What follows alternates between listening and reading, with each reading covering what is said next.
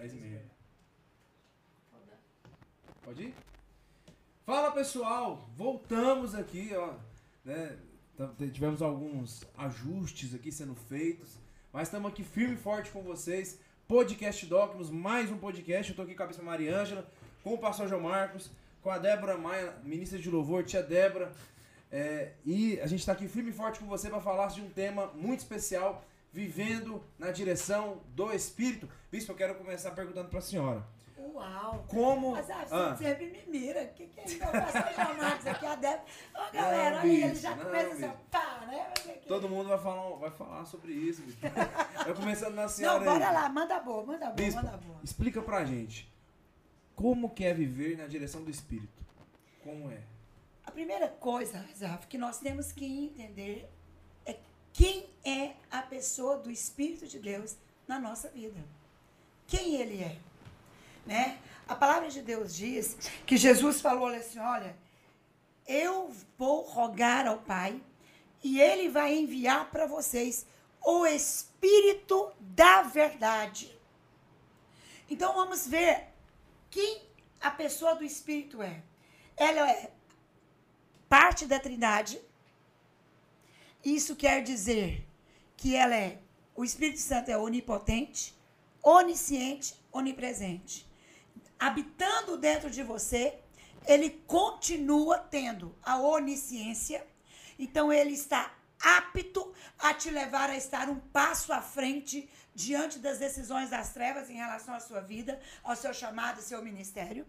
O Espírito Santo ele continua sendo onipotente, então ele está apto a elevar através da sua vida o nível de poder que revela a glória de Deus.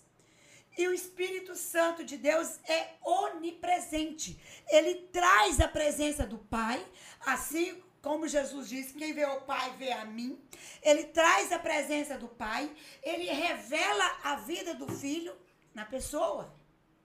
Então nós temos que começar a entender quem o Espírito Santo é, porque o Espírito Santo ele não se fraciona, ele não se diminui, porque eu sou pecadora. O Espírito da verdade que o mundo não pode receber. Por que o mundo não pode receber? Porque só pode receber o Espírito Santo quem realmente confessou e confessa Jesus Cristo todos os dias. Porque está escrito, né? O Espírito de Deus testifica no nosso espírito que nós somos filhos de Deus. que nós somos filhos de Deus. Então, esse Espírito da verdade que o mundo não pode receber, mas ele habita em vós. João 14, 17. Ele habita. Antes, quando você abre a Bíblia, a primeira coisa que você vê, no princípio criou, o seu, criou Deus os céus e a terra. A terra era sem forma e vazia, e o Espírito de Deus pairava sobre a face das águas, porque o Espírito de Deus não habita em algo que é disforme. E o homem, ele não é disforme. O homem foi feito à imagem e semelhança de Deus. Então ele habita em vós. Ele permanece. Ele não é mais uma visita na vida do homem. Ele é uma habitação, porque vós sois o templo do Espírito. Ele habita em vós e estará em vós. Para sempre, né? Aí esse para sempre no original quer dizer eternamente. Após a presença do Espírito, o homem que permanece em Cristo, o homem que a pessoa que permanece ali na busca de Deus, no conhecimento de Deus, colocando sua vida fundamentada na palavra de Deus, tendo a sua vida pautada na palavra de Deus, vivendo a santificação, terá o Espírito de Deus para a eternidade. Porque na eternidade, o Espírito de Deus habitará no homem, habitará no homem na eternidade, para que o homem possa pertencer Bispo, ao reino. deixa eu só pegar um gancho que a senhora deu para fazer uma pergunta pro pastor João Marcos. Pastor João Marcos é um cara muito estudioso.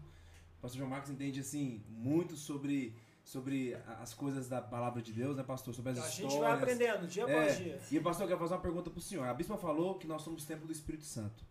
No Velho Testamento, Deus trouxe a revelação do tabernáculo. Correto. certo? Eu queria perguntar para o senhor o seguinte: qual que é a relação do Santíssimo, do Santo e do Átrio com essa questão de viver na direção do Espírito Santo que o senhor vê? Certo. Bom, primeiro, como você colocou, o tabernáculo, ele já é um prenúncio do verdadeiro tabernáculo. Sim. Hebreus fala que aquele tabernáculo feito por mãos humanas, Deus já estava anunciando que ele faria de fato o verdadeiro tabernáculo. E quando nós estamos, eu não vou trazer algo ligado ao átrio, santo, santíssimo, a gente teria que entrar aqui É. delongado. Mas o próprio tabernáculo, ele foi uma direção dada por Deus.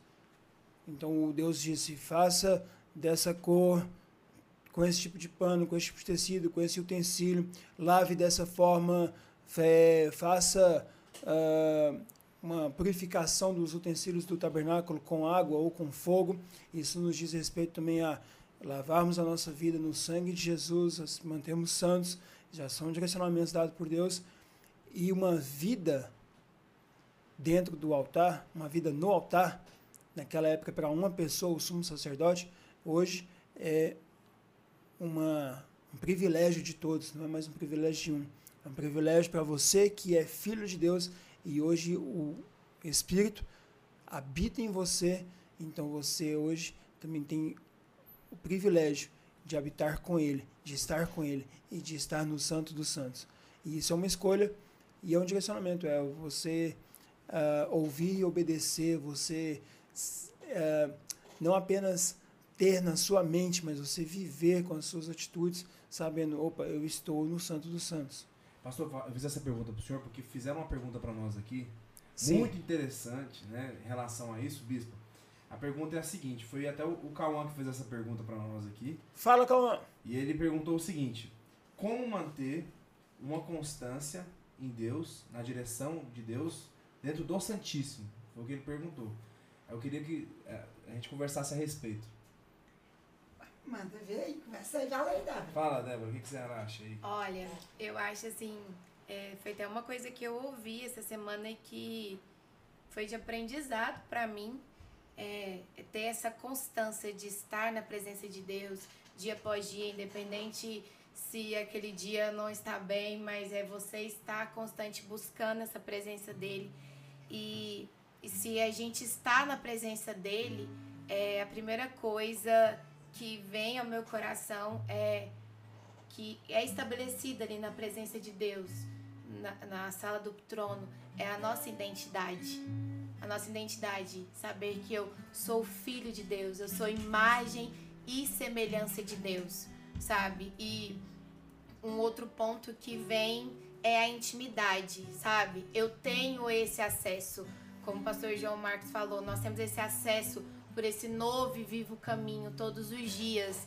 E, e o Senhor, ele, ele dá essa oportunidade de nós termos essa intimidade, de nós sermos amigos dele.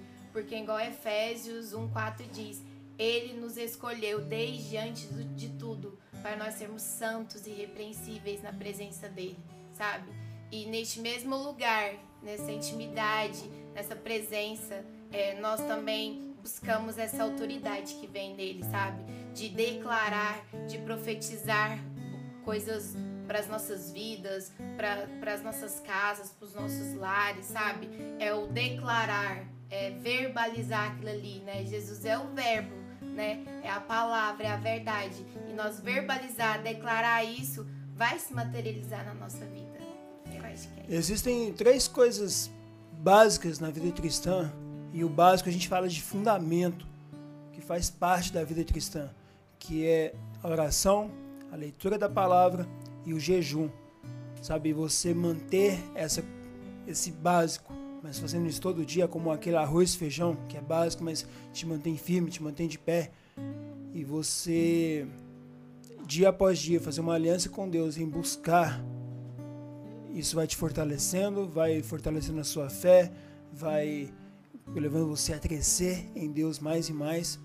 E fala de constância. Ah, e manter boas amizades. Também eu estava pensando nisso agora. Então você andar com aqueles que fazem o mesmo, que têm o mesmo propósito. Um ajuda o outro a ser constante, principalmente você que é adolescente. Você anda com aquele que está buscando a Deus, seja numa estrutura, no louvor, no GAD, ou então um seu amigo de oração, você faz um parceiro de oração. Isso leva a ser constante também em Deus. Galera, eu vou falar de mim, porque eu acho que é a melhor forma de eu responder o Cauã. E você também, com certeza, essa pergunta não é do Cauã. Apenas, ela é de muitos de vocês.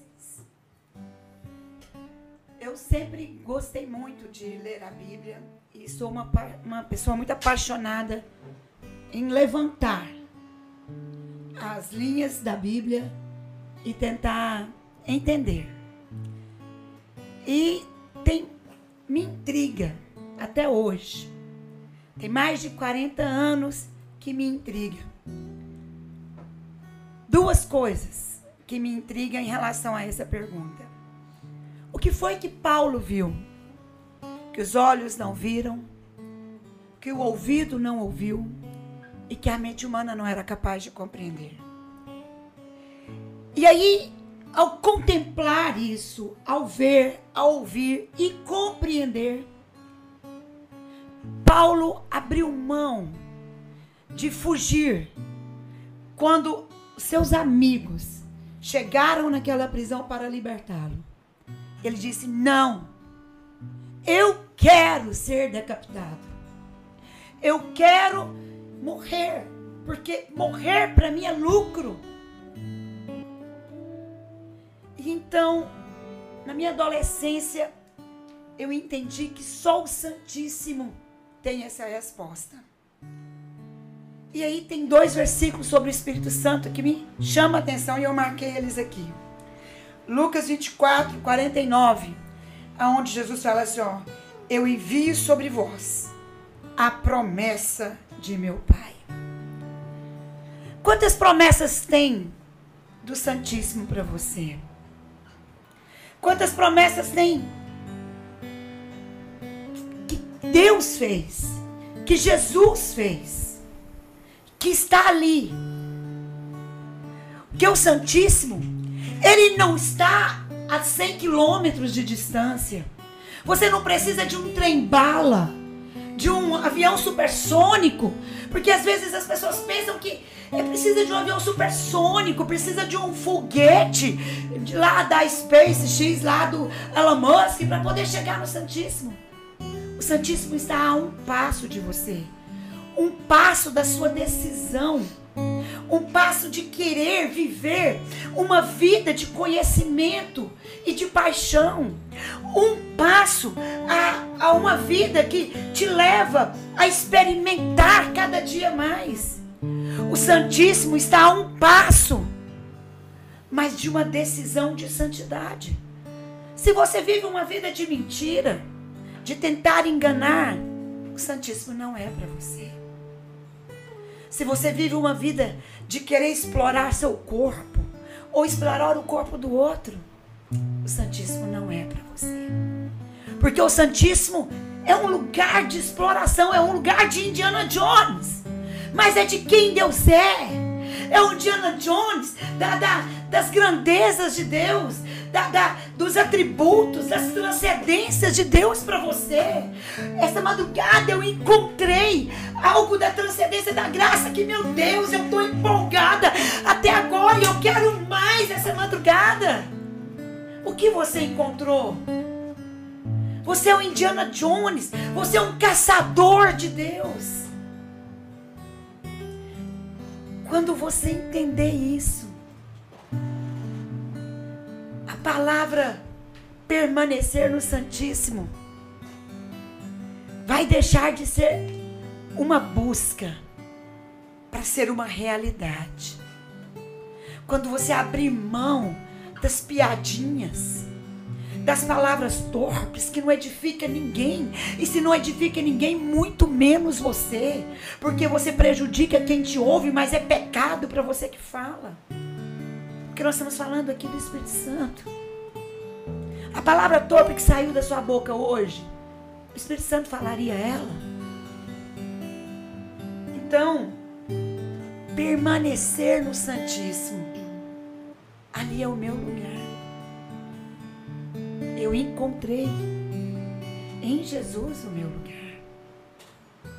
Eu encontrei o lugar aonde eu ouço Ele me chamar pelo nome.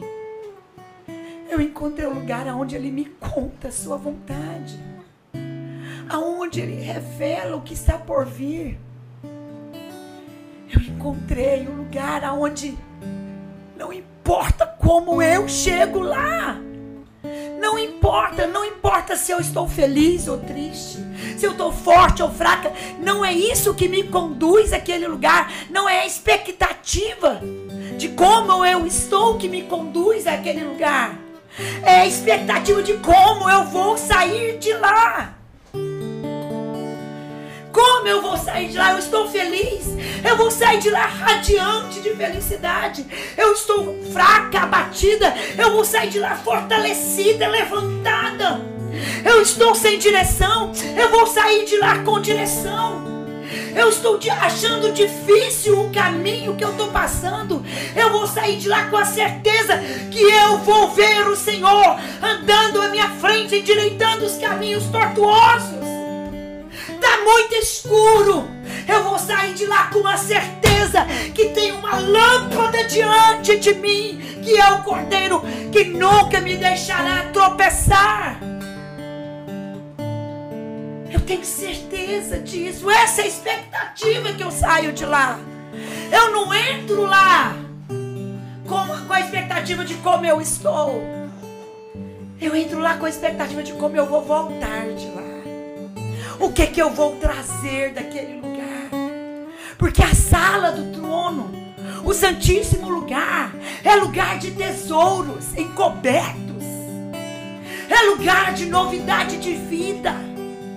O santíssimo lugar é lugar aonde você é envolvido num manto de glória, aonde você recebe virtude, aonde você experimenta coisas inefáveis. E aí você volta de lá com uma convicção que tudo é possível a você. Porque você encontra o Deus do impossível naquele lugar. Que lugar incrível. E aí para mim, Azaf, é essa expectativa que eu tenho da sala do trono. Porque Jesus disse: Venha como estás. Tem dias que eu chego lá dilacerada. E nesses dias são os dias aonde Deus me enche de planos dele. Eu volto de lá. Pastor João Marcos, que convive muito de perto comigo, ele deve pensar assim. Ele sai da minha casa e hoje eu estou triste, chorando. Aí ele chega no outro dia, eu tô assim, não, que nós vamos fazer isso, nós vamos fazer aquilo, e papapá, que acontecer assim, e nós vamos fazer assim. Eu acho que o pastor João Marcos pensa, o que, que será? Que pílula que a missa tomou? O que, que aconteceu? Você não pensa assim, pastor? É. E é isso. E aí eu te pergunto, você não quer morar lá? Você não quer viver lá todo dia? Você não quer participar de tudo que acontece lá? Você não quer ser esse amigo que é um amigo, se faz conhecer a vontade do seu Senhor? Você não quer ser esse servo que naquele lugar recebe o comando que constrói vidas? E a primeira vida que é construída é a sua. Como? Como? Então, para mim, a pergunta é como permanecer. Faça real na sua vida. Permita que seja real para você a sala do trono. Uma vez conversando com o próprio Cauã, eu falei para ele assim: Cauã, mesmo que você tivesse muito cansado, mas você soubesse que tem uma mala com milhões, num ambiente, o que você faria? Você abriria mão desses milhões? Ou você iria lá? Ele disse: Com certeza eu iria lá. E aí eu perguntei para ele: E o que é que vale mais? Os milhões da terra ou os milhões dos tesouros de Deus? Essa é a diferença de permanecer. Os milhões da terra sempre serão perecíveis. Mas os milhões dos tesouros de Deus não são passageiros. É muito fácil permanecer. É só viver. Quero ler um versículo em Ezequiel.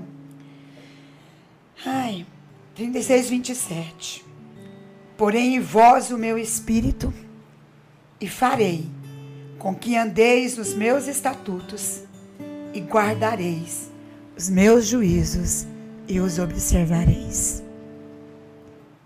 O Espírito de Deus foi colocado em nós, para que nós possamos observar todos os fundamentos da palavra. E aí nós possamos viver na plenitude daquilo que Deus tem para nós. É uma promessa. Porém em vós o meu espírito. Essa era uma promessa. E aqui em Lucas, envio sobre vós a promessa de meu Pai. É sobre o Espírito Santo. Espírito, Oh, enche-me! encha minha vida. Enche-me, Senhor. encha minha vida. Enche, Senhor. Enche-me do teu poder, pois em a ti eu quero ser. Esse poder que não exalta o meu nome, mas exalta Enche o sou. meu Esse poder que me diminui e que faz com que o Senhor seja grande. Nas minhas mãos eu quero levantar Levantar em rendição, Senhor. e em louvor te adorar.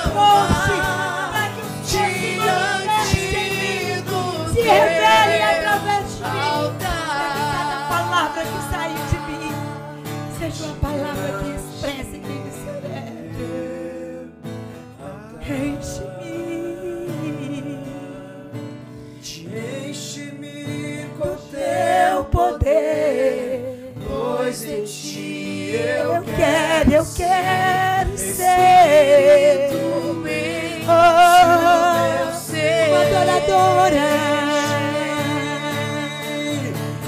Enche-me com teu poder. oh Espírito da verdade. Enche-nos, enche o Espírito Santo.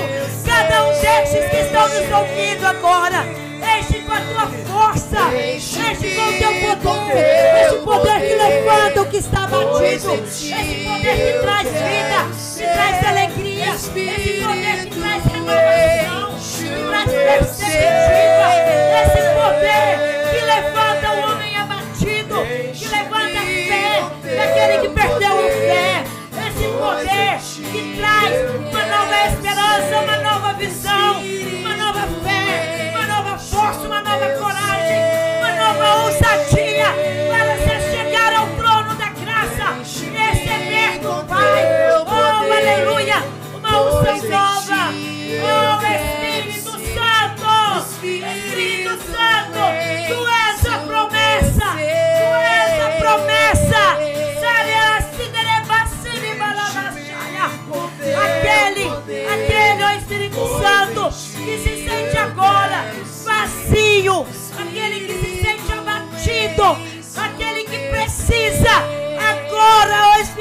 Santo de Deus, de um toque, de uma convicção, de uma certeza, la cerebas, ou la sula Receba agora, receba o fôlego do Espírito de Deus, o vento do Espírito de Deus, o toque do Espírito de Deus, o fogo do Espírito Santo.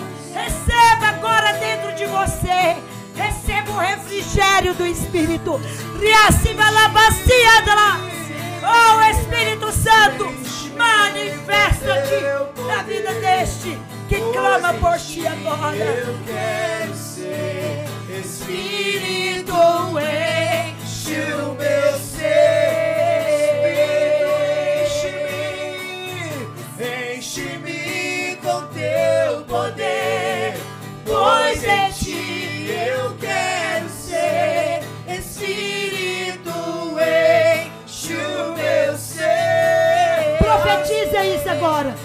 Profetiza isso agora. Enche-me. Diz Espírito Santo, enche-me. Pois em ti eu quero ser. Senhor, eu quero ser. Eu quero ser um homem. Eu quero ser uma mulher. Totalmente tomada pelo conhecimento do Senhor. Cheio da tua unção. Que exala o perfume do Cristo, de Cristo. Eu quero ser um homem, uma mulher. Levantado pelo Senhor. Com palavras de vida, de sabedoria cheio de fé, fortalecido pelo Senhor. Nas minhas mãos eu quero levantar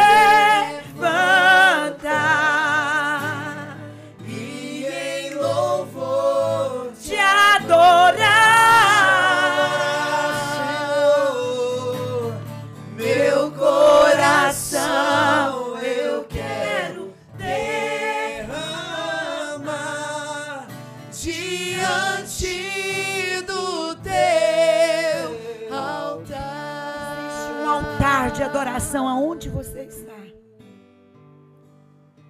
Sabe por que, que eu te digo que existe um altar de adoração onde você está? Porque aonde você está, o Senhor está com você.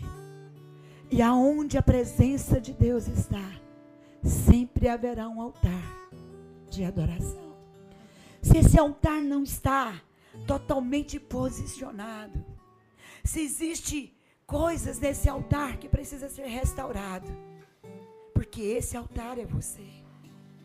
Permita que o Espírito Santo construa, reconstrua, restaure, edifique.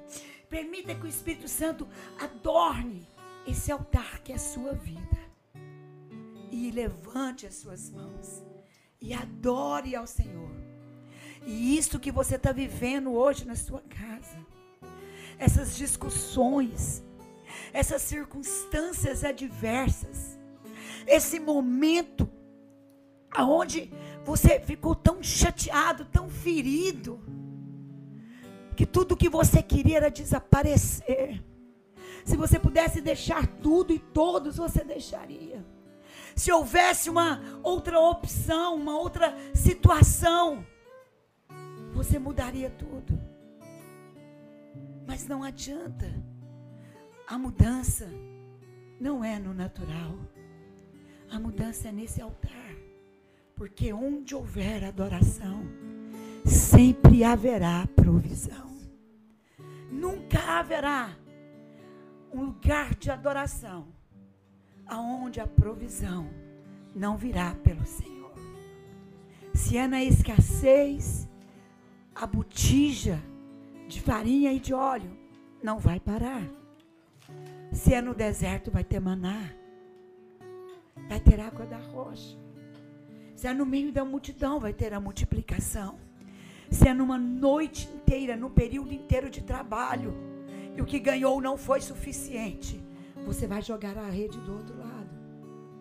Porque aonde há adoração, guarda isso, sempre haverá a provisão. Que o Espírito Santo encha a sua vida de quem Ele é para que você seja cheio, transbordante de quem Jesus é. Aleluia. Amém. Aleluia.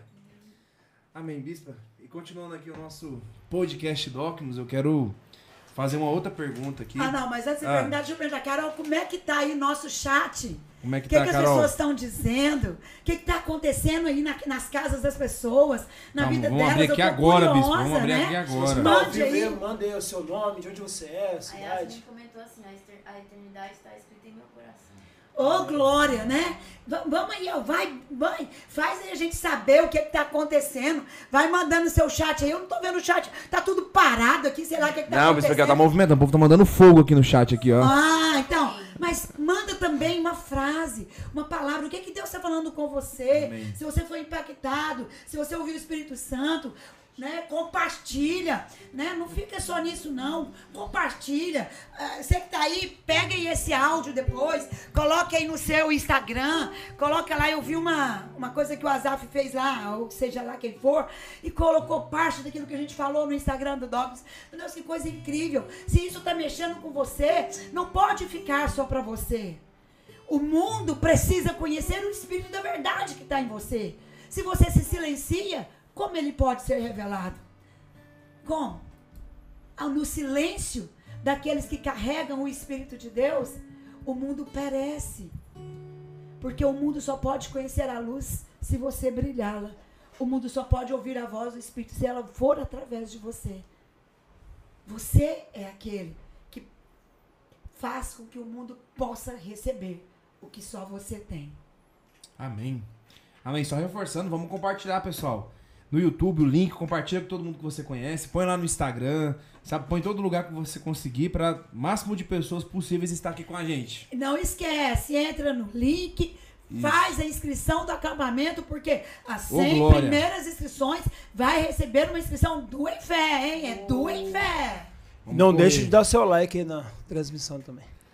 Bispo, eu quero é, continuar o nosso bate-papo aqui hoje, podcast Ah, do se você não é inscrito no Ah, canal do YouTube do que Doc, se inscreva, meu. Verdade, Né? verdade. Ajuda a gente aí, ó. Ativa bora lá, bora lá. Ativa o sininho, se inscreve. Porque tem gente que Ajuda só muita assiste, gente. né? Mas não inscreve. Você é muito importante pra nós, hein?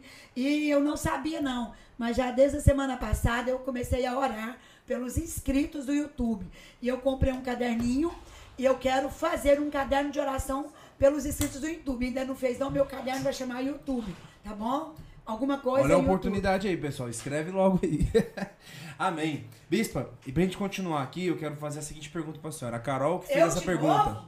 Isso. A Eu Ca- de novo? A Uau! Carol, a Carol fez uma pergunta aqui pra senhora, né? Pediu pra fazer Ah. uma pergunta. É assim, ó. Se o Espírito de Deus é vida e vivifica o homem, qual é a direção de Deus diante do assunto do aborto? Uou. Uau, Carol, você arrebentou. Deixa eu te falar. Você está 100% sin- sincronizada comigo. Olha aqui, dá uma olhada na blusa que eu vi hoje. Eu vim de propósito. Porque eu vim para falar sobre isso. Eu vim, o Espírito Santo falou comigo que hoje eu traria esse assunto aqui. Então, bora lá. Bora lá. Primeira pergunta, primeira coisa, bora lá, bora lá. Vamos abrir. Agora você vai pegar a sua Bíblia, abre sua Bíblia aí. Eu Pega vou- um caderninho e anota. É, deixa eu pegar essa outra Bíblia aqui, ó. Abre sua Bíblia aí. Abre sua Bíblia comigo aí. Ó, em Mateus, em Mateus, capítulo 19. Abre sua Bíblia comigo aí. A partir, aqui, ó. Cadê? Mateus 19, verso 16. O jovem rico. O que, que o jovem rico tem a ver com aborto? Vamos aqui. Eis que alguém se aproximou de Jesus e lhe perguntou: Mestre, que, que farei de bom para ter a vida eterna? Respondeu-lhe Jesus: Por que você me pergunta sobre o que é bom? Há somente um que é bom. Se você quer entrar na vida eterna, obedeça aos mandamentos. Aí ele pergunta: quais? Olha aí na sua Bíblia. Qual o primeiro mandamento que Jesus cita? Ele não é o primeiro mandamento nas, na tábua da lei. Nos dez mandamentos ele não é. Mas para o jovem rico, qual é o primeiro que Jesus cita? Não matarás. Não matarás. A primeira coisa que Jesus traz é o fundamento da vida. Porque toda todo ser que respira, todo ser que tem vida, ele foi gerado para ser um adorador em espírito e em verdade. E a vida, ela não é medida pelo tempo de vida. Se você foi concebido no primeiro milésimo de segundos da sua concepção, é que te fez chegar até aqui. Você não tinha um pulmão para respirar, mas você tinha vida. Porque se o espermatozoide ou o óvulo tivesse morto, você não estaria vivo. Seu pulmão não seria formado. Então não é porque seu pulmão não foi formado, seu cérebro não foi formado, seus ossos não foram formados, é que você não tinha vida. A vida, ela não é determinada pelo tempo de concepção. Ela é determinada na concepção.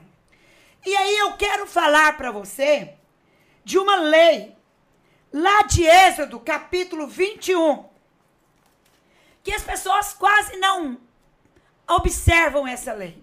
Eu quero perguntar aqui para o Azaf, o pastor João Marcos e a Débora, quando eu trouxer essa palavra aqui, o que, que eles vão entender sobre isso? Você abriu? Abre e marca. Êxodo capítulo 21. A partir do verso 22 e o 23. Você pode ler para frente, mas eu vou ficar no 22 e no 23. Eu quero saber se esses três que estão aqui, Carol Lacerda, Matheus Bruno e Vitor. Vitor, se vocês observaram isso aqui. Se homens brigarem e ferirem uma mulher grávida e ela der à luz prematuramente, não havendo, porém, nenhum dano sério, o ofensor pagará a indenização que o marido daquela mulher exigir, conforme a determinação dos juízes. Houve uma confusão, beleza? A mulher grávida, no meio da confusão, deu à luz prematuramente.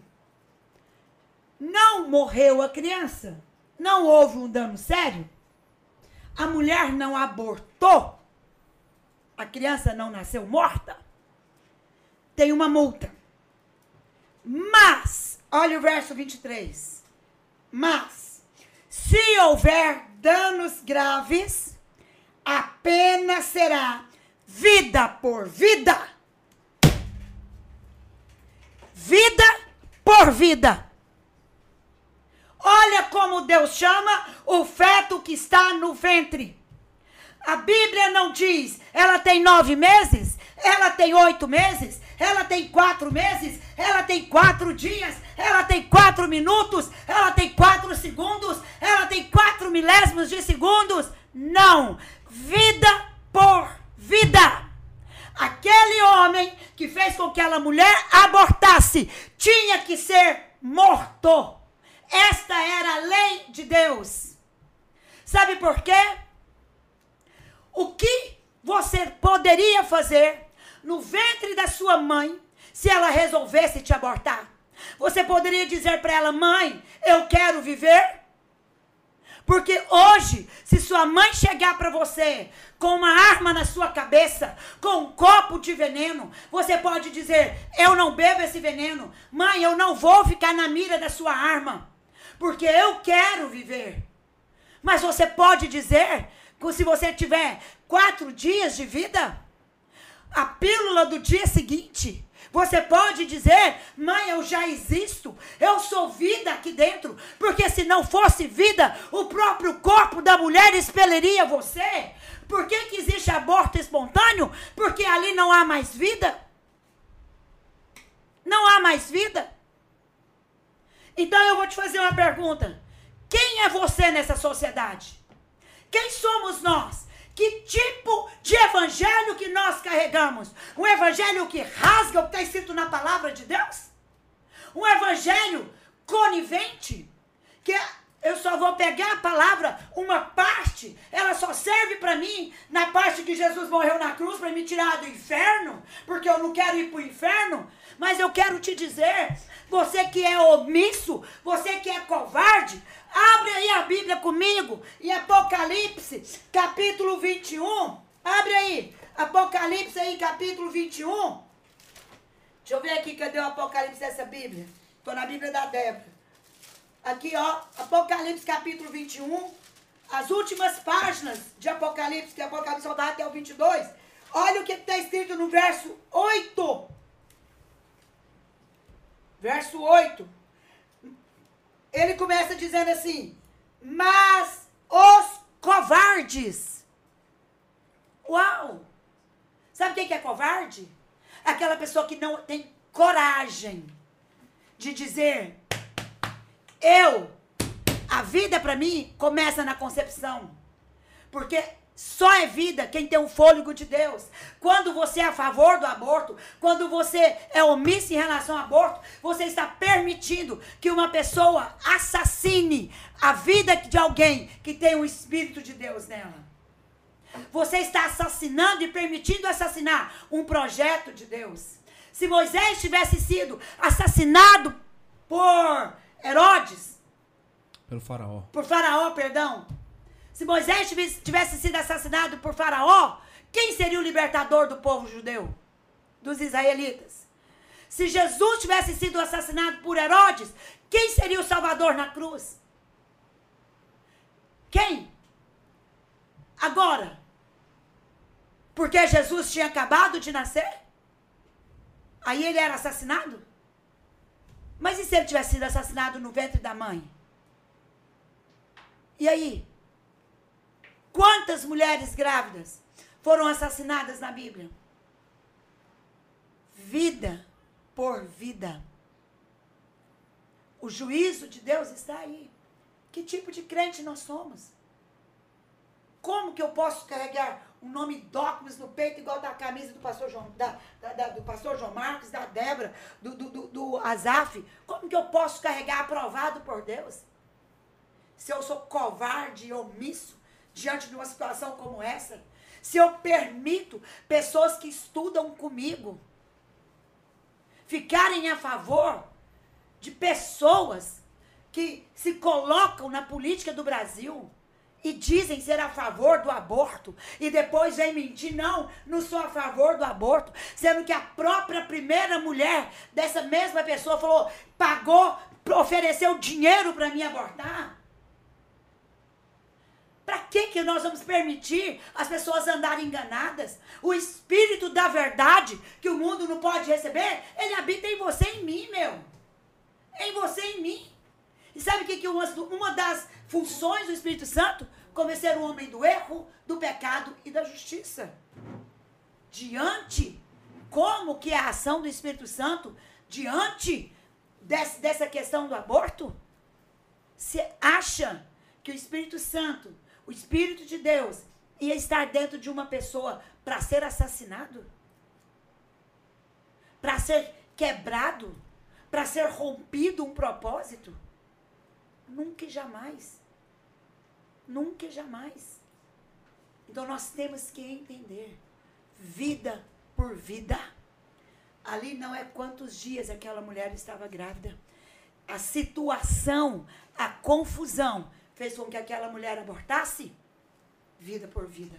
E aí eu te pergunto: Está ou não está uma grande confusão no meio da sociedade que nós estamos vivendo hoje? Com certeza, Bispa. E tem pessoas, como a senhora disse, que justificam é, a questão do aborto como questão de saúde pública. Porque dizem o seguinte, que uma mulher que ela tem mais dinheiro, né, ela pode ir lá, né, não sei aonde, fazer o aborto, né? E a mulher que não tem dinheiro, ela faz o aborto, só que em condições precárias, Clandestinamente. né? Clandestinamente. Só que esse argumento ele cai por terra quando a gente para para pensar que, de toda forma, é, não, não se pode nem é, considerar o aborto. Assim, a gente tem que, né? Então vamos falar de saúde contra. pública? É, Sua mãe é psicóloga, sim. né? Vamos falar de saúde pública. Nós temos a Isabela aqui, que é psicóloga. Nós temos a Beatriz Ferreira, que é psicóloga. Nós temos outras pessoas formando em psicologia aqui. Uma mulher que faz um aborto é, por decisão dela, que não é involuntário, mas um aborto de decisão, ela tem a maior dificuldade de continuidade de relacionamento. Ela carrega uma culpa, ela carrega uma condenação. O maior índice de depressão em mulheres está em mulheres que fizeram aborto, é quase uma totalidade. O, me- ah, o maior índice de baixa estima nas mulheres está ligado a aborto.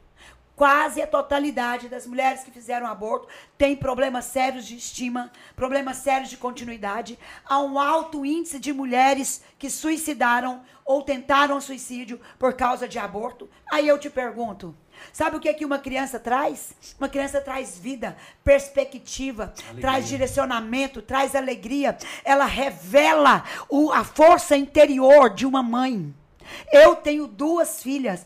Eu posso dizer, eu estava no leito de UTI por causa de um acidente. E a única coisa que eu pedia a Deus era que me desse vida e saúde para levantar daquele lugar e criar as minhas filhas. Uma mãe, ela tem uma força extraordinária por causa de um filho. Ela defende um filho diante de um pitbull, diante de um leão, diante de uma onça, diante de uma cobra. Minha mãe pegou um rodo e partiu para cima de uma cascavel para poder me defender. Eu era pequena e eu estava brincando na fazenda. Nós chamamos lá de bagagem. Lá em Niquelândia. Minha mãe, uma mulher enfrentou uma cascavel por causa de um filho. Sabe o que, que um filho gera? Força, vida, sonhos, projetos. Vamos falar de saúde pública. Vamos falar agora de, de, de, de questões é, orgânicas, biológicas. Tem aqui a Carol, está estudando medicina. Pergunta para qualquer médico a violência que é no corpo da mulher, o estrago que um aborto é, uma decisão de aborto, um aborto que não é involuntário, um aborto voluntário. Hã? Ele dilacera aqui, ó, Carol, estudante de medicina. Daqui três anos ela forma, está na metade do curso. Ele dilacera o corpo da mulher. Vamos falar de saúde pública. É disso que nós estamos falando? Que saúde pública é essa? Não tem nada a ver com dinheiro. Tem a ver com quem a pessoa é. Um aborto espontâneo, um aborto, uma- um aborto espontâneo decidido, ele leva parte da vida da mulher. Só gera destruição, né, bispo? Só. Outro argumento que geralmente é colocado, bispo, eu tô colocando aqui os argumentos pra senhora ir, ir falando sobre, E outra né? coisa, Ah, né? Quem arrepende do aborto depois que fez, não tem volta. Não tem como trazer aquele feto, aquela vida, aquela criança morta por ventre. Não tem como. Verdade, bispo. É, Por isso o alto índice de suicídio. Porque não tem como consertar. Então, outro argumento que geralmente é usado, né, por pessoas que tentam defender essa prática é a questão da liberdade. No ano passado, o aborto foi aprovado na Argentina. Não sei se você, todo mundo sabe disso. Inclusive, a menina que mais defendia o aborto foi fazer um aborto e morreu. É, porque é, é um risco muito grande, né? Se você não sabe disso, pesquisa aí que você vai ver. Ela foi fazer um aborto e morreu. Ela foi tirar uma vida, aí cumpriu a palavra, uma vida por outra vida. E aí, bispo, o que, é que acontece? Teve um episódio que viralizou nas redes sociais ano passado, que foi de é, algumas, algumas mulheres que acreditam nisso, feministas, né? Comemorando nas ruas a aprovação feita no Congresso do, da Argentina, né? Para isso. E eu- a pergunta que eu quero fazer para a senhora é: essa liberdade que é pregada hoje em dia, né? É, as pessoas usam é, o argumento de que a verdade é relativa, de que cada um tem direito à sua opinião, né? O tal Mas- do meu corpo, minhas regras. Exatamente. Co- Como que a palavra de Deus, ela, ela vê isso, isso tudo? Vamos lá. Vamos começar pelo pastor João Marcos disse. Meu corpo, minhas regras. Concordo plenamente com você. Com quem pensa assim. Só que o corpo do feto que está dentro de você não é seu corpo. Você carrega o corpo de alguém. Você foi escolhida, privilegiada para fazer com que o poder de Deus se manifeste dentro de você e a vida de Deus seja revelada através de você. O feto que você carrega não é seu corpo. Vai chegar um tempo, uma hora, dentro de sete a nove meses, que ele precisa sair de dentro de você e seguir em frente. Não é você, não é seu corpo. Faça o que você quiser com o seu corpo, mas não faça com o corpo do outro. Porque se liberdade, se você pode fazer o que você quiser com o corpo do feto, da pessoa que está dentro de você, da criança que está dentro de você, qualquer outro, qualquer pessoa pode fazer a mesma coisa com seu corpo. Qualquer pessoa pode cortar seus braços, amputar suas mãos, arrancar sua língua, arrancar seus olhos, pode fazer qualquer coisa. Porque se seu corpo pode ser violado e você acha que isso é uma liberdade, então qualquer um pode fazer a mesma coisa com você. E você e aquelas pessoas só puderam estar lá dizendo isto porque elas esqueceram que um dia elas não foram abortadas. Porque todos os que foram abortados não estavam com quem estava nas praças gritando por liberdade. Isso não é liberdade. Isso é aprisionamento. E o que, que a Bíblia diz disso? A Bíblia diz que os filhos são herança do Senhor. Sabe o que é herança? Herança é aquilo que te beneficia quando você mais precisa. Isso é herança. Bispo, repete isso aí pra gente aí. Herança é É aquilo que te beneficia quando você mais precisa. Se você hoje tem um patrimônio, uma casa, e não tem um bom plano de saúde, e aí você tem uma doença, e aí aquela casa, você fala, eu vou tratar lá no Albert Einstein. Eu vou trabalhar, tratar, vou fazer o tratamento lá no Sírio Libanês. E aí você vai lá, vende a sua herança, faz seu tratamento e fica curado. E os filhos são isso. Sabe quem mais que os filhos, a Bíblia diz? Que os filhos são flechas. Sabe o que, que os filhos, sabe o que a flecha faz? Defende na hora da adversidade. Um filho adulto que não foi abortado, na hora da adversidade, ele é o seu defensor. Ele é o seu ajudador.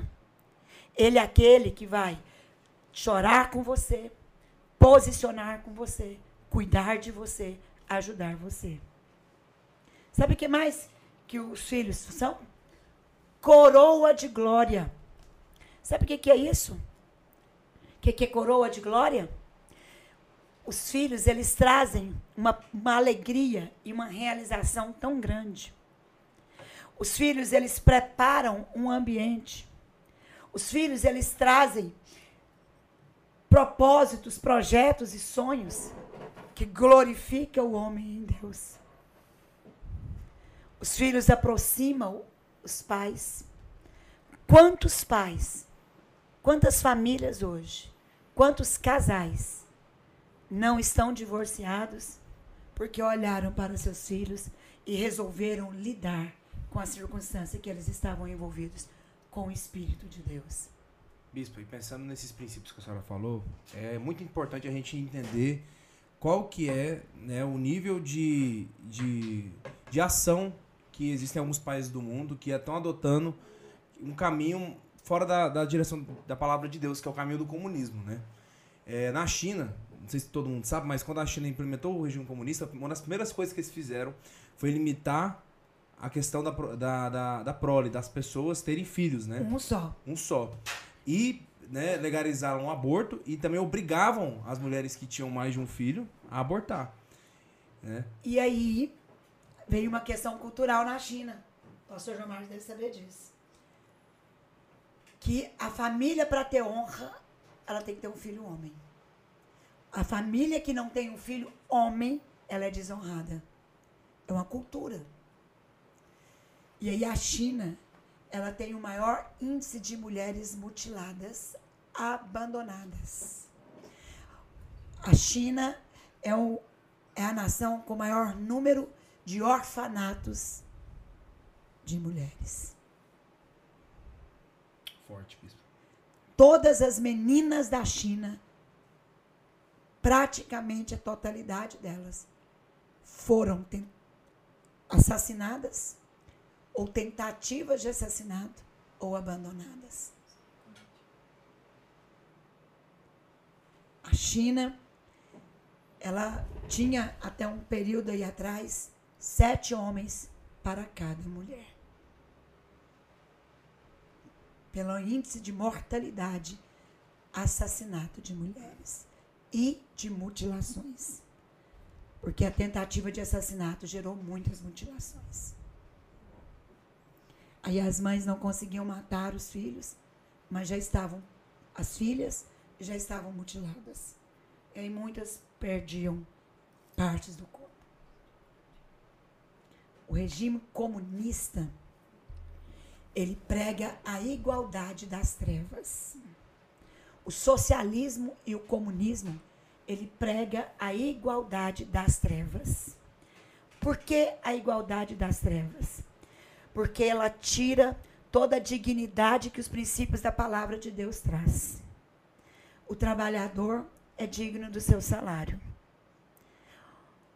O comunismo, ele faz com que a pessoa que conquistou pelo suor seja violada por aquele que não fez nada. Nós já estamos vendo isso agora. As eleições ainda nem concluíram, mas só o fato do candidato que apoia e que carrega dentro de si. Essa é a verdade que ele carrega. A verdade do comunismo, a verdade do socialismo.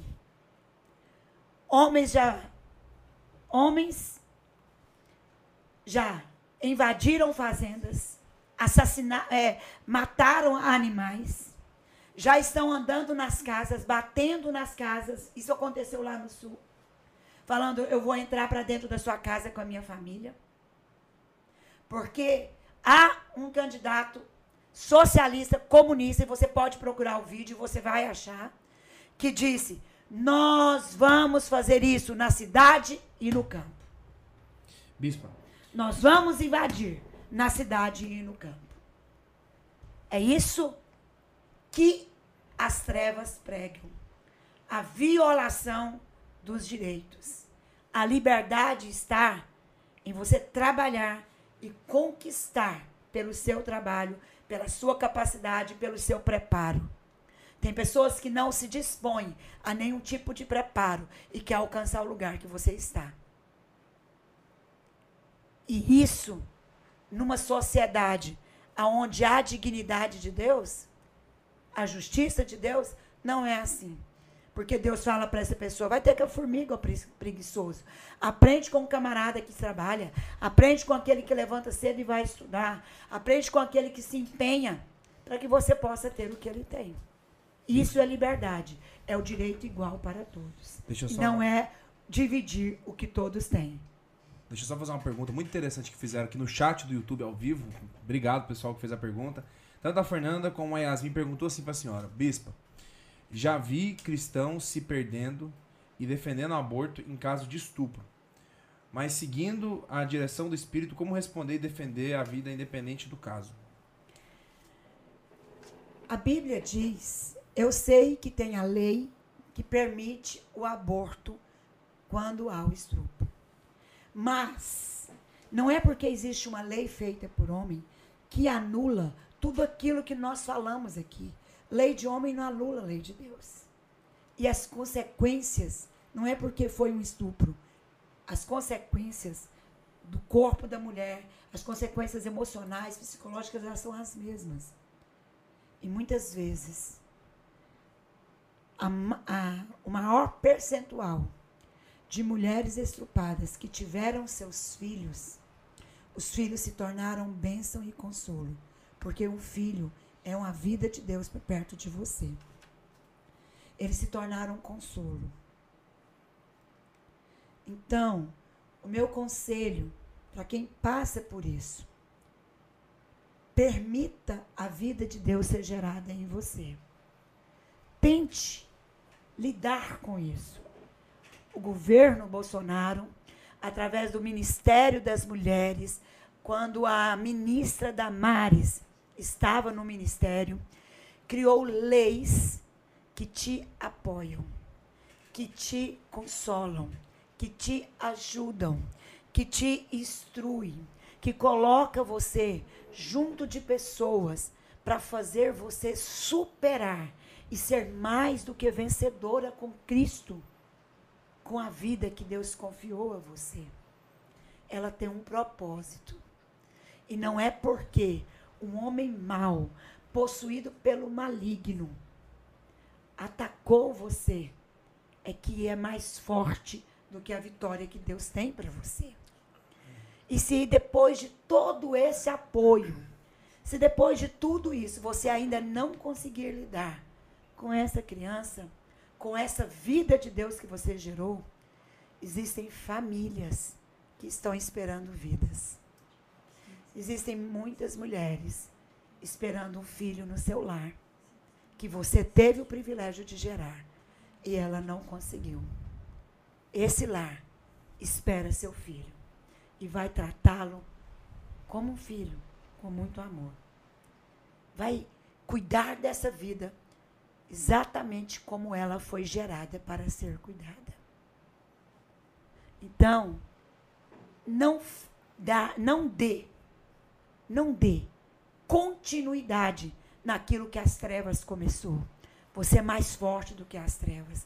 Você é mais poderosa do que as trevas. Porque você tem a vida de Deus dentro de você. Você tem o Espírito de Deus dentro de você. Você carrega a força de Deus dentro de você.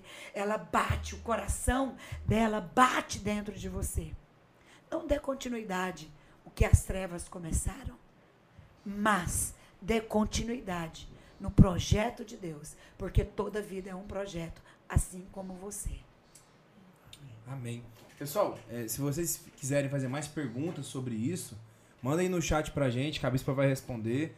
A gente vai estar tá fazendo a pergunta, tá? É, em relação. É, em relação às outras perguntas que vocês enviaram, vamos conversar um pouco, pastor, tia. Débora, sobre aquilo que, que foi enviado, né? A gente perguntou para as pessoas no, no Instagram sobre a direção do Espírito, né? E uma pergunta que fizeram aqui, pastor, que eu queria passar para o senhor, o Lucas fez essa pergunta, que é como identificar o meu propósito dentro do Docmus. Né? Eu queria que o senhor respondesse pro Lucas aí. Fala, Lucas, tudo bem? E você, adolescente que quer identificar o seu propósito ah, dentro do Dogmas na sua vida? A Bíblia nos ensina que Deus fala conosco de diversas formas. Através da palavra, através dos nossos pais, dos nossos pastores, nossos líderes.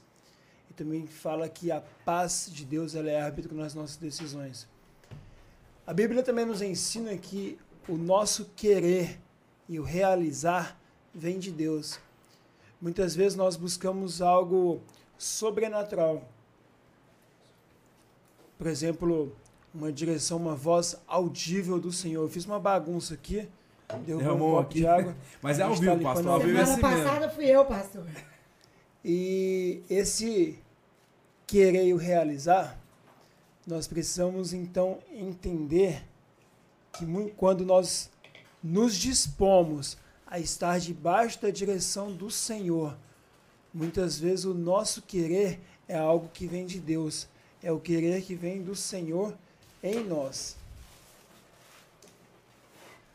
Amém. Então, eu vou te falar uma história bem rapidinho de um pastor que um dia sonhava em ter uma rádio Ah, na, da igreja dele e ele nunca pensou que poderia acontecer isso. E um dia, Azaf, ele desejou tomar um café. E na hora ele pensou assim, cara, eu nem gosto tanto de café, Ah. mas se eu quero tomar um café, eu não vou fazer um aqui em casa não. Eu vou na melhor cafeteria da minha cidade. Vou tomar um bom café. E ele foi na cafeteria.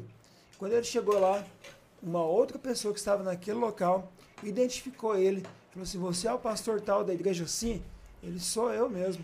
Pois é, eu tenho uma rádio e Deus colocou no meu coração que eu preciso vender ela para você. Eu quero vender minha rádio E eu pus, eu acordei hoje pensando, eu vou vender a rádio para esse pastor. Então ele Olha estava ali isso. naquele momento com um simples desejo de tomar um café. Aconteceu algo fenomenal. É só um- uma, uma simples história poderosa de um querer. E muitas vezes acontece isso no nosso dia a dia, né? A vontade de Deus ela não é uma, um fim em si. Mas quando a Bíblia fala assim, ide por todo mundo, o original ali é um indo por todo mundo. Porque muitas vezes a pessoa espera assim, eu vou para aquele lugar e lá eu vou evangelizar. Eu vou para aquele lugar e lá eu vou cumprir meu propósito. Não. Eu, enquanto eu estiver indo na escola, na minha casa, eu vou cumprindo o meu propósito naquele lugar. E basta você perguntar a Deus, Deus, qual é o meu propósito nesse lugar? O que o Senhor quer que eu faça aqui, onde eu estou? Deus vai te direcionar para um amigo, para uma pessoa, e as coisas vão acontecendo a partir dali. Amém, pastor. Incrível. Queria só direcionar pro pessoal que, pro- que tá acompanhando a gente ao vivo, se ficou alguma dúvida em relação ao que nós conversamos, né, Bispo? Envia É, eu nós acho aí. muito importante a gente deixar esse assunto, né, pastor João Marcos, né, Débora? Com certeza. Bem esclarecido em relação ao aborto, é, a forma como nós, cristãos, devemos nos posicionar. E essa pergunta que eu fiz, quem você é na sociedade que Deus te colocou? Até porque são assuntos que são debatidos nas escolas, né? Muitas vezes o ser cristão não sabe o que dizer. Não, e as eleições estão aí. Dia 30 e agora. As eleições estão aí. E nós temos dois candidatos. Um a favor do aborto, um contra. Um a favor de, de tudo que é ilegal, tudo que é contra os princípios da palavra, e um a favor da palavra. E muitas vezes nós é, deixamos de ver as pautas que eles defendem para olhar o que, que as pessoas estão dizendo.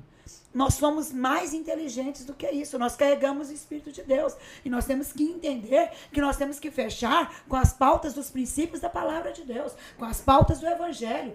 Eu te pergunto: que tipo de cristão, que tipo de pessoa você é nessa sociedade?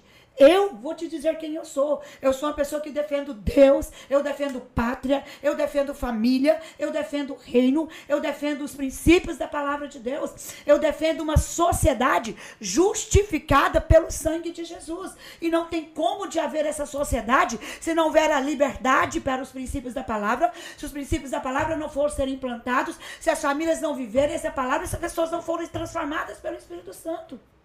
Eu te pergunto de novo, que tipo de pessoa você é nessa sociedade? Que tipo que você, você é? O covarde, o omisso, o calado, o, o que acha que o que está acontecendo no Brasil não diz respeito a você? Ah, vou falar aqui de voto branco e nulo. Você acha que você votar em branco, você votar em nulo não é covardia, não é omissão? Você acha que você votar em branco ou nulo, você não apoia o, o pior lado? Você acha que você votar em branco ou nulo, você vai é, se omitir de quem vai governar? Você pode se omitir na hora de votar, mas você não se omite da sociedade que você vai viver. As consequências de quem vai governar o Brasil virá sobre você, sobre a sua causa, sobre a sua família, sobre os seus projetos. Se seu pai tem empresa, o trabalho virá. Olha para trás. Aí agora você tá aí falando assim: "Ah, eu não, não sei, é, o cara que, que- o cara da direita, o cara ele fala isso ou fala aquilo. Você tá preocupado com o que ele fala? Olha para aquilo que ele posiciona, olha para aquilo que ele é, olha para o compromisso que ele fez e todo o compromisso ele cumpriu. É com isso que você tem que preocupar. Eu tenho 55 anos. Eu fui uma pessoa que viveu no governo militar. Muitos falam de ditadura. Eu era adolescente. Não tinha ditadura, não tinha essa perseguição. Tinha perseguição a bandido, a pessoas desonestas. Essas tinha. Assaltante de banco, igual nós tivemos aí uma, uma, uma presidente do Brasil que foi assaltante de banco, por isso ela foi presa. Agora alguém assenta- a- a- vai lá, assalta a sua casa. Você vai falar pra polícia, não vai prender ele, não? Ou você quer que esse cara vai preso? Nós temos que entender tudo. Eu estava lá. Não foi, ninguém contou pra mim. Eu passei pelo plano Collor, eu passei pelo plano Bessa, eu passei pelo, pelo, pelo cruzado 1, cruzado 2, pelo réu, eu passei por tudo isso. Eu sei. Eu sei o que é levantar de manhã e o óleo tem um preço na hora do café da manhã, a margarina. Quando você vai na hora do almoço tem outro, quando você vai no lanche da tarde tem outro. E quando você vai comprar pro óleo na hora da janta não tem mais óleo na prateleira, porque foi tudo recolhido. Só voltava para a prateleira quando fizesse a cotação do outro dia. Minha mãe tinha um mini mercado. Eu sei o que eu estou falando. Eu vivi tudo isso. E eu nunca vivi em 55 anos um governo de bênção e com a mão de Deus estendida como nós estamos vivendo. Nós estamos vivendo um governo que é promessa de Deus, um homem ungido pelo Senhor, um homem que Deus tem falado há mais de 40 anos que Deus ia levantar pelo clamor da igreja. Agora a igreja clama e depois a igreja se posiciona ao contrário. Que tipo de cristão nós somos? Como que nós vamos chegar diante de Deus? Como? Como nós vamos dizer, Deus tem misericórdia da minha família, tem misericórdia da minha nação, tem misericórdia daqueles que estão perecendo na fila dos hospitais? Como que nós vamos dizer isso para Deus? Se nós, vamos, se nós estamos indo contra o que Deus ungiu, nós estamos indo contra. Nós temos que pensar nisso. Nós temos que pensar. Eu sei que Deus me trouxe essa questão do aborto hoje. Eu sei que Deus me fez lembrar de, de, de, de, de, Êxodo. Eu não estava lendo Êxodo agora. Eu não estou. Eu estou terminando a Bíblia de novo. Eu estou lá perto do, do, do, de Apocalipse. Eu não estou lendo uma vida por outra vida. Porque é uma vida. Como que nós vamos votar em alguém que mata a vida de Deus. Nós temos que pensar nisso. Alguém que é contra você. O maior, a maior votação, maior índice de votação do candidato que é a favor do aborto, porque é também a favor da criminalidade, foi dentro de presídios. Dentro de presídios. Você já teve uma arma na sua cabeça? O bispo Alacer já. Ele já teve. A Laísa, mas o Léo também já. Minha filha e meu cunhado, meu genro. Quantos pais estão chorando por causa de um celular? Quantos jovens estão no cemitério como você, jovens como você, por causa de um celular, por causa de uma bolsa, por causa de uma correntinha que às vezes nem era de ouro.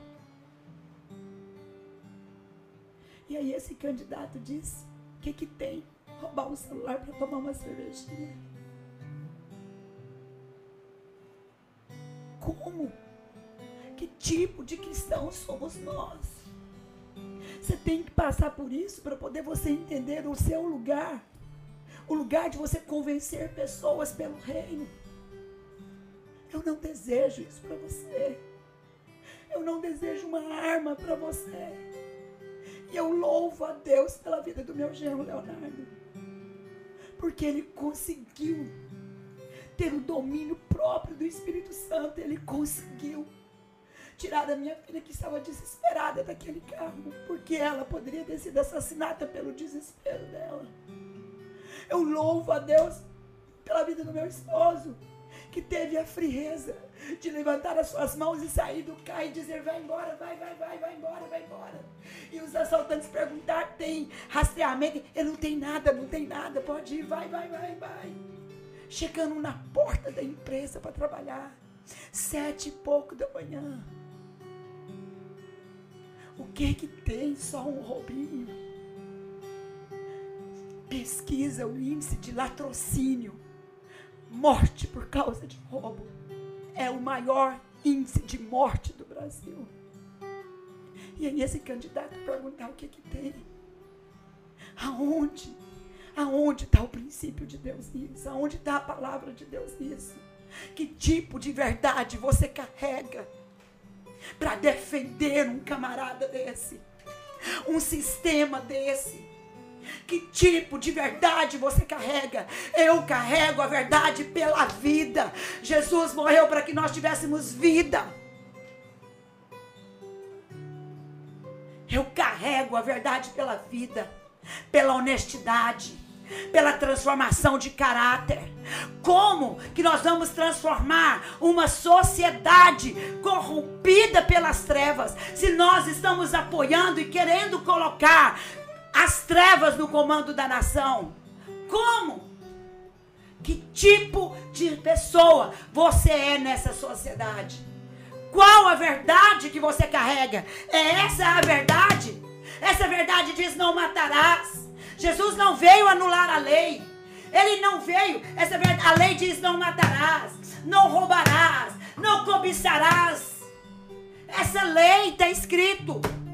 Ele pegou todos os mandamentos e pôs em dois: amarás a Deus acima de todas as coisas. Quem ama a Deus não mata aquele que carrega a vida de Deus, porque Deus é Ele que deu a vida, só Ele que tem o direito de tirar. Você não pode dar vida nem para você mesmo. Você está respirando aí agora e eu também. Se Deus falar agora, para de respirar, você cai duro e morre. E não tem ninguém que pode trazer vida para você. Quando você obedece a Deus, você ama a Deus. E ao teu próximo como a ti mesmo. Como que você usurpa aquilo que é do outro? Como que você usurpa tirar a vida de alguém no ventre? Tirar a vida de alguém por um celular, por um carro, pelo que que seja. Tirar a vida de um guarda de banco para roubar um banco. Como que nós podemos permitir isso? Como que nós podemos permitir que um governo que queira legalizar drogas, você conhece a Cracolândia? Você conhece o desespero de uma família? Eu conheço. Da minha família tem uma pessoa dominada pelo crack. É o nosso maior clamor e o nosso maior choro. Você tem na sua casa? Você conhece? Conheça antes de dizer que você apoia uma pessoa dessa. Conheça. Vai ver o choro dessa mãe, desse pai. Vai ver quantos estão lá no presídio. Vai ver quantos garotos de 11 anos, 12 anos, 13 anos estão nos morros com rifles na mão, prontos para tirarem uma vida. Quem serão essas pessoas? Quem serão? Qual é a verdade que você carrega? Eu carrego a verdade do Evangelho. Eu digo não ao aborto. Eu digo não à pena de morte. Eu digo não às drogas. Eu digo não ao roubo. Eu digo não à corrupção. Eu digo não à ideologia de gênero. E você? A Bíblia diz: seu falar seja sim e não. Eu estou dizendo o meu não, mas eu tenho o meu sim. Eu digo sim à vida, independente da circunstância. Eu digo sim ao tratamento do usuário de droga, à libertação dele pelo amor, que tudo transforma e tudo liberta. Pela palavra, pela unção do Espírito Santo que eu carrego. Eu digo sim. Eu digo sim ao direito, assim à liberdade de escolha. Deus não tirou o direito de Caim, Deus não tirou o direito de ninguém. Deus não regulou o direito de ninguém. E aí vem dizer que vai regular o direito das pessoas. Para e pensa.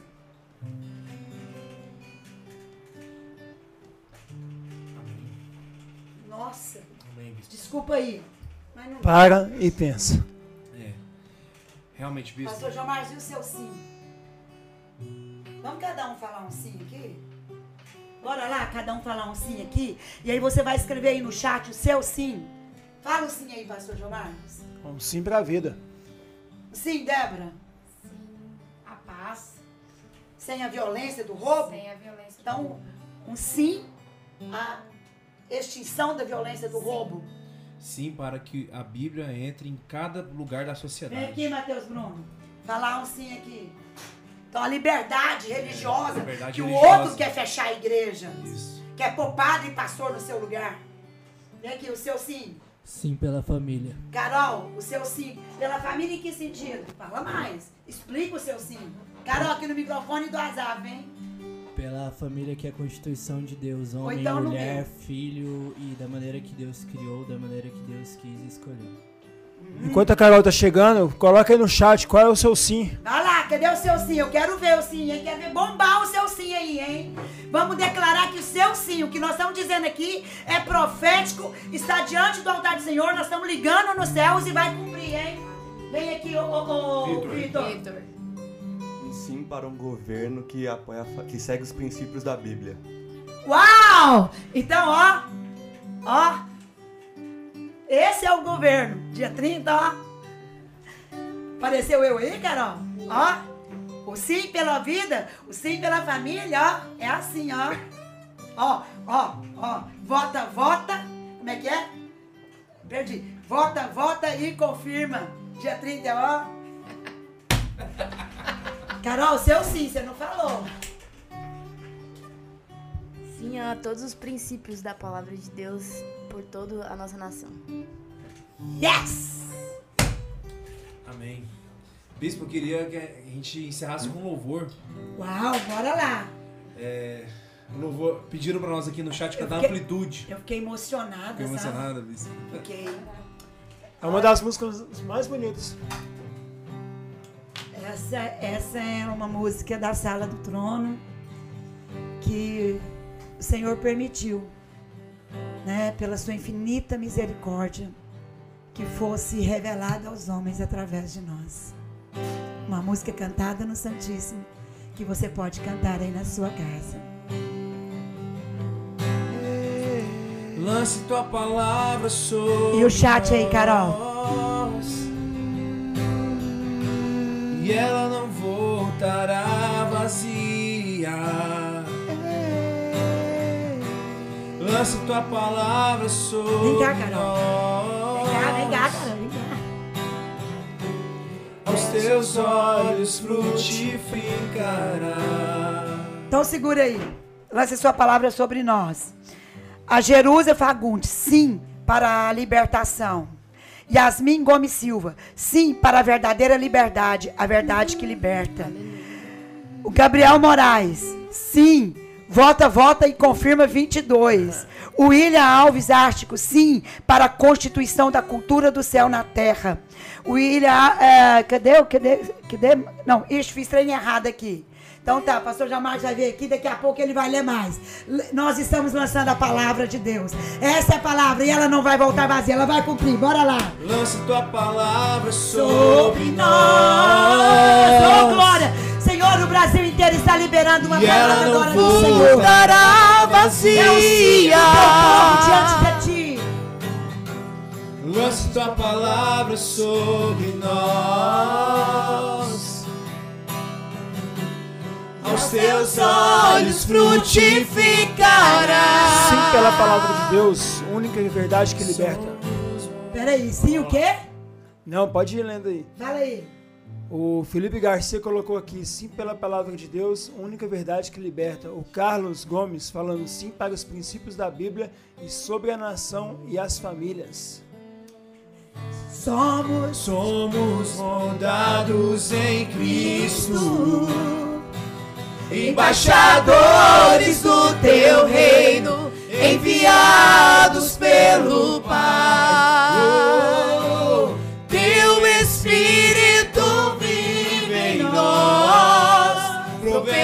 Força, ousadia e poder. Proclamai a glória do Senhor sobre toda Senhor, este Brasil da tua glória. Os embaixadores de Cristo possam ir nas escolas e declarar, Senhor, a posição a favor do teu reino essas eleições, os embaixadores do teu reino possam se posicionar diante dos homens para levar a palavra que liberta, para trazer os princípios estabelecidos do Senhor no mais alto escalão da nossa sociedade, do norte do da nossa nação. Que a parte de nós se amplie o teu reino. corações. Excelso majestoso, poderoso Senhor, Salvador e Rei, exaltado sobre o trono, Santo, Santo, Santo, Ele é revele a nós, excelso e majestoso, excelso e majestoso, poderoso, poderoso Senhor, é, Salvador e Rei, exaltado sobre o trono, Santo, Santo, Santo Ele é, se revele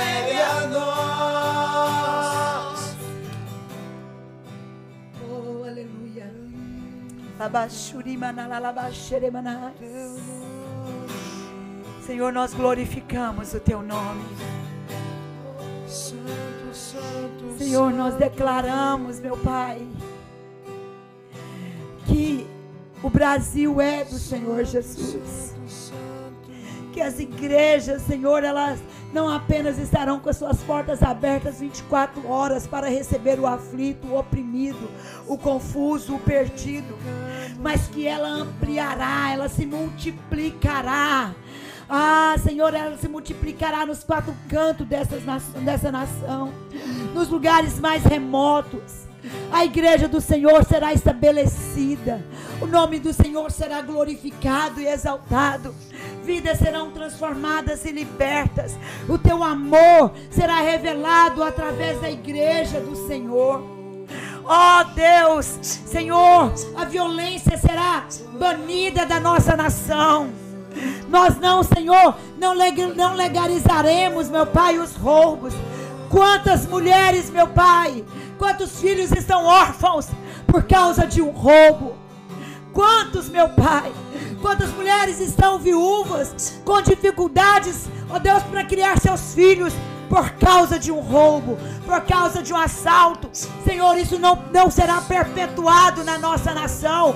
Não, mas a liberdade da igreja, ó Deus, a liberdade de pregar o Evangelho, a liberdade de transformar vidas pelo Evangelho. Senhor, é por isso que nós estamos lutando hoje.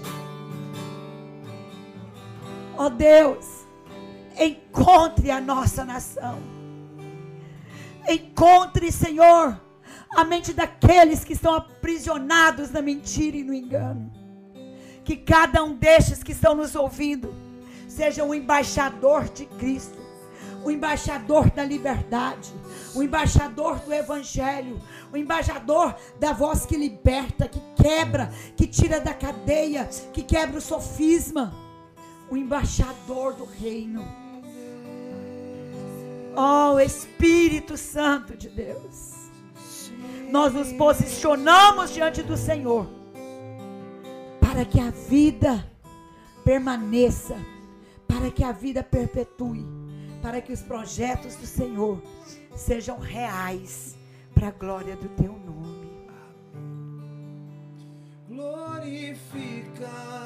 Glorificamos teu nome.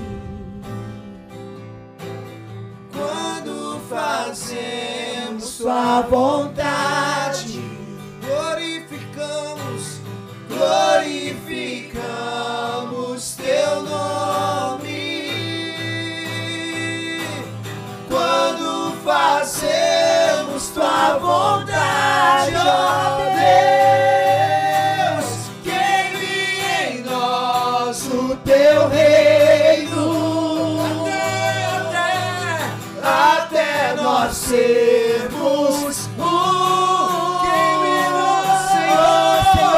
do Brasil um contigo. nós o teu reino Em todo lar, em toda casa, em toda família, em toda empresa, em toda praça, em todos os hospitais, em cada lugar.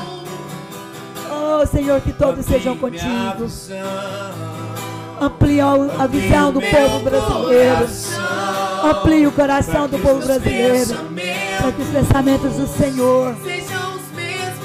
Sejam os mesmos de cada um. Amplie minha visão. Amplia, Senhor. Amplia a visão do povo brasileiro. Para que os meus pensamentos Justifica o povo brasileiro pelo sangue de Jesus. Leve-nos a confessar Jesus como seu Senhor e Salvador. Que venha o teu reino. Que venha o teu reino sobre o Brasil. Para o Brasil. Estabelece o teu reino no Brasil, Senhor. Alarga as tendas do teu reino no Brasil. Amplie o meu coração para que os meus pensamentos Sejam os mesmos que os Proclamai a glória do Senhor sobre toda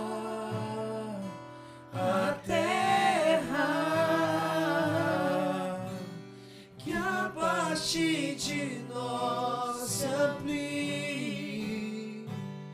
o teu reino às nações.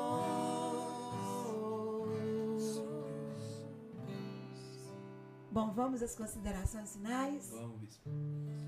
Então aí, Débora. Oh, Que eu- que eu quero dizer pra você que nesses dias você se posicione diante de Deus. Que Independente que se venha levantes na sua vida, trazendo medos, trazendo aflições, mas que você possa declarar a verdade que você carrega, sabe? Declare as verdades de Deus na sua vida, se posicione onde você está, na sua escola, na sua família. Comece a declarar as verdades de Deus, porque o melhor de Deus vai vir sobre a sua vida. Pastor João Marcos. Enquanto nós estávamos orando, veio algo à minha mente. Fala em Tiago: Sujeitai-vos debaixo da poderosa mão de Deus, resisti ao diabo e ele fugirá de vós. É, tenho certeza que não há nenhuma tribulação, não há nenhuma guerra que você esteja passando que seja maior que o nosso Deus. Pelo contrário, Deus é maior, Ele está com você, falando com você. Como a Débora disse, posicione-se.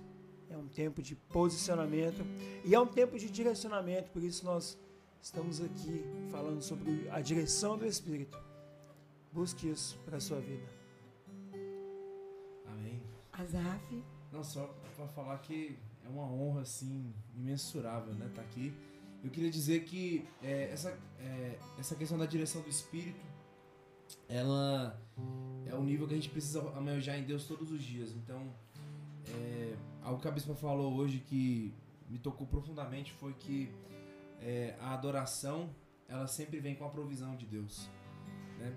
Então, é, nosso nível de adoração a Deus, ele tem que ser um nível que é, nos leva a depender dele. Porque quando a gente depende de Deus, ele com certeza vem né, e acrescenta. Então, minha oração por cada pessoa que está assistindo e que vai assistir essa, esse podcast é que você seja acrescentado por Deus, esticado por Deus, ampliado por Deus para aquilo que ele confiou a você e que ele tem confiado a nós como igreja nesse tempo, que é um posicionamento. Né? Eu veio uma, uma passagem da música da- do Pilar de Direcionamento. Que o Senhor tem as chaves para o nosso destino e futuro. E, o- e os planos dele são pensamentos de esperança para nós. Sim, pensamentos de paz, de bem, não de mal, né? E eu quero deixar uma eu quero terminar essa consideração deixando algo para você no seu coração. Alguns vão meditar sobre isso e outros vão guardar para um momento oportuno. Quando nós estávamos diz- cantando, proclamai a glória do Senhor sobre toda a terra veio muito forte no meu coração quando Jesus estava junto com Marta e Maria e Lázaro morto naquele túmulo. Na morte, não tem como proclamar a glória do Senhor. E aí, quando Jesus virou para Marta e Maria disse: ó, Se você crê, você vai ver a glória de Deus. Então Jesus ressuscita Lázaro. Só pode ter a manifestação da glória onde há vida. Na ausência de vida não há manifestação de glória. sobre toda a terra e que a partir de nós se amplie o seu reino. O reino de Deus só pode ser ampliado através das vidas que Deus concede para que elas possam crescer sobre a terra. Por isso que Jesus diz lá em Hebreus: Eis-me aqui e os filhos que Deus me deu. Aos muitos filhos. E a Bíblia diz que os filhos de Deus, se nós pudermos contar as estrelas do céu, ou a areia do mar, nós seríamos capazes de contar os filhos de Deus. O aborto, ele impede a glória de Deus de ser revelada. Ele impede o reino de Deus de ser manifesto. Assim como as drogas, assim como o assassinato, assim como o roubo seguido de assassinato. São pautas que estão aí todos os dias diante de nós. Vamos proclamar a glória do Senhor. Tem um louvor da harpa cristã. Não sei se é o 612, 509, não me lembro agora. Que diz assim: Quando o Jordão passarmos unidos e entrarmos no céu, veremos lá, como a areia da praia os remidos. Ó, que gloriosa vista será. Vamos permitir que isso se cumpra. Vamos permitir. Quando o Jordão passarmos unidos e entrarmos no céu, veremos lá, como areia da praia os remidos. Oh, que gloriosa vista será! Tantos como areia da praia, tantos como a areia do mar. Que gozo sentirá todo salvo, pois verá, sim, tantos como areia da praia. É isso que Jesus espera de nós. Para isso, nós precisamos de um governo que defenda o que nós defendemos, que acredita no que nós acreditamos, que lute pelas igrejas abertas, como lutou na pandemia. A igreja é lugar de cura, cura da alma, do espírito e do corpo. Que lute por nós. Nós precisamos disso para que o reino seja expandido, para que a glória seja manifesta. Nós precisamos de um governo que acredite no que nós acreditamos. Deus, pátria, família, liberdade. Brasil acima de tudo, mas Deus acima de todos. Deus te abençoe.